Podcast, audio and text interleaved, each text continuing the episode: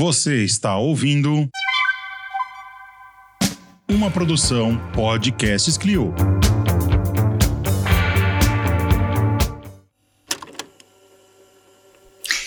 Ela considerava meu sucesso um perigo para o nosso casamento, um perigo para os nossos filhos e, acima de tudo, um erro que eu estava cometendo contra ela. Eu, que nunca tive ambições, tinha sido premiado pelo destino e ela, que cultivara várias, havia sido jogada para trás sem poder me provar que, em seu campo, era uma pessoa de qualidade. Dizer o quê? Era como se Nádia não sentisse nenhuma condecoração no peito e, por isso mesmo, quisesse arrancá-las do meu para evitar que a nossa relação se desequilibrasse demais e se arruinasse.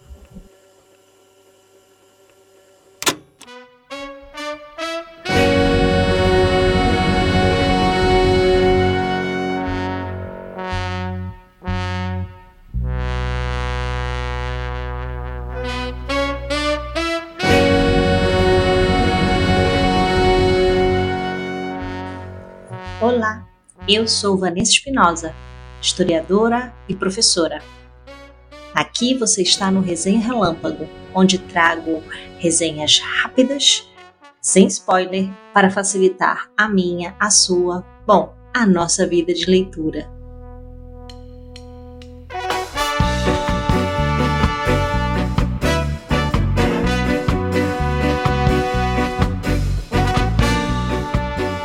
Resenha relâmpago de hoje é Segredos, do italiano Domenico Starnoni. Publicação foi feita pela editora Todavia em 2020 e foi traduzido por Maurício Santana Dias. Esse é uma edição é, literária recentíssima, porque a publicação foi em 2019 e a tradução e publicação em português no ano seguinte. Como falar de segredos sem dar spoiler, né? A trama essencial está focada em Pietro e ele vai fazer uma longa narrativa em primeira pessoa sobre sua própria trajetória de vida global. Então, o mais interessante é porque ele vai começando essa obra, dividida em três relatos, inclusive, o primeiro seria o dele, mostrando pra gente a vida de um professor de letras na Itália é, numa periferia e muito é, satisfeito em geral com a sua trajetória de lecionar. Mas essa satisfação estava no terreno de fazer sua parte e ele tinha inquietações maiores. Dentro disso, que estava ali guardado, ele tem ali com um jovem professor de 20 e poucos anos uma a chegada de Teresa, que é então sua ex-aluna, e eles têm um arrebatamento, uma paixão e ficam juntos durante três anos é, se relacionam e entre idas e vindas e entre esse amor violento e se é que se pode chamar amor violento, mas enfim, várias idas e vindas eles resolvem é, que para encerrar aquela relação e manter de alguma forma um elo, cada um deveria fazer uma confidência. Então a Teresa faz a dela e igualmente o Pietro.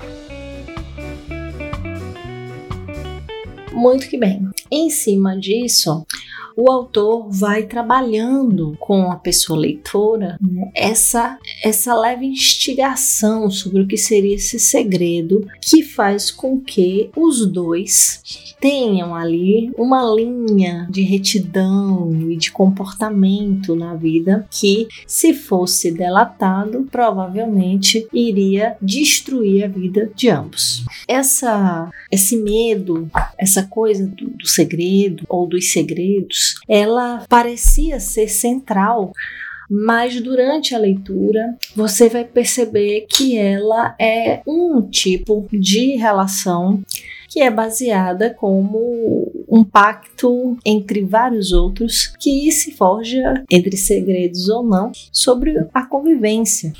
E no caso dele, deles dois, bastante intempestuosa. Bem, essa essa coisa que une eles é um gira muito em torno, obviamente, da impressão de Pietro, que é o narrador principal, que é a pessoa que fala conosco. E a, a, as figuras femininas que habitam essa narrativa toda, elas parecem ser os pontos do superego ou do id desse mesmo personagem. A Nádia é uma colega de trabalho que vai estar tá com ele e vai seguir a vida é, madura desse personagem. Ela tem características que seriam idealizadas de personalidade, de trabalho, de forma de lidar. A maioria das características dela são muito pensadas a partir de um carisma masculino ela é matemática, ela tem a ambição de estar tá na faculdade, e aí tem as coisas da vida doméstica e tem a maternidade, como é que isso tudo se equilibra e como é que ele fica no meio disso tudo. Então, é, Teresa, como um superego, que vai estar sempre ali dizendo uma verdade seca para ele é, durante toda a vida deles, trocando cartas e tudo mais. E a Nádia vai ser esse contraponto todas com personalidades é, muito parecidas com Pietro, só que em contraponto a esse essa vida que ele vai se desenvolvendo na consciência. Ninguém chegou a essa conclusão de onde eu li, não dessa maneira, muito menos caracterizando as personagens que convivem com ele nesse contraponto.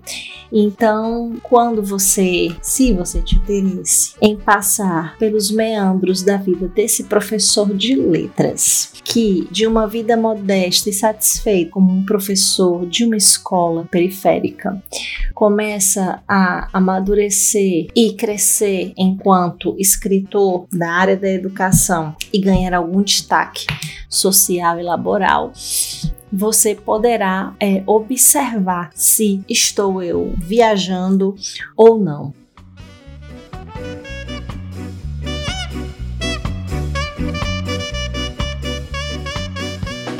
De fato, uma sociedade que tem uma matriz capitalista e patriarcal, sobretudo nós latinos e latinas, é, podemos observar é, em vários momentos como as relações e os pensamentos, enfim, que o autor e o seu personagem principal, Pietro, é, desenvolve quando pensa sobre essas mulheres e sobre, enfim, o cotidiano é, familiar de uma família trabalhadora com um pequeno destaque aí acima da média ali na Itália, consegue sobreviver com as suas contradições. E para mim, a Nádia ela representa esse essa coisa do da família pequena burguesa é, ideal patriarcal e ela em uma luta é, constante até um bom tempo para se tornar uma mulher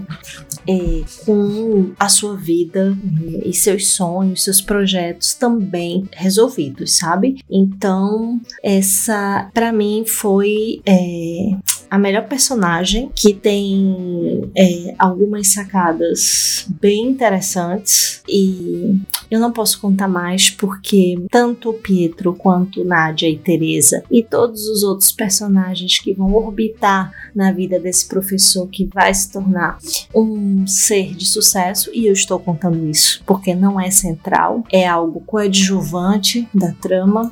Você poderá analisar melhor.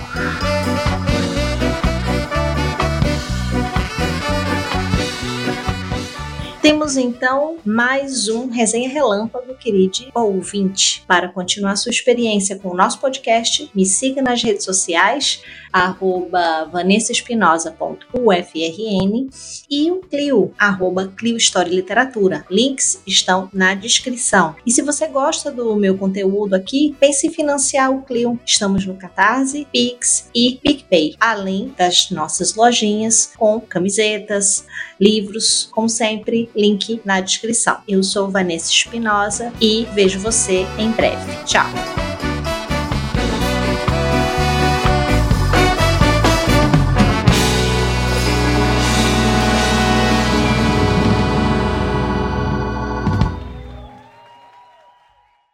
Muito obrigado, vão com Deus, valeu. Santos!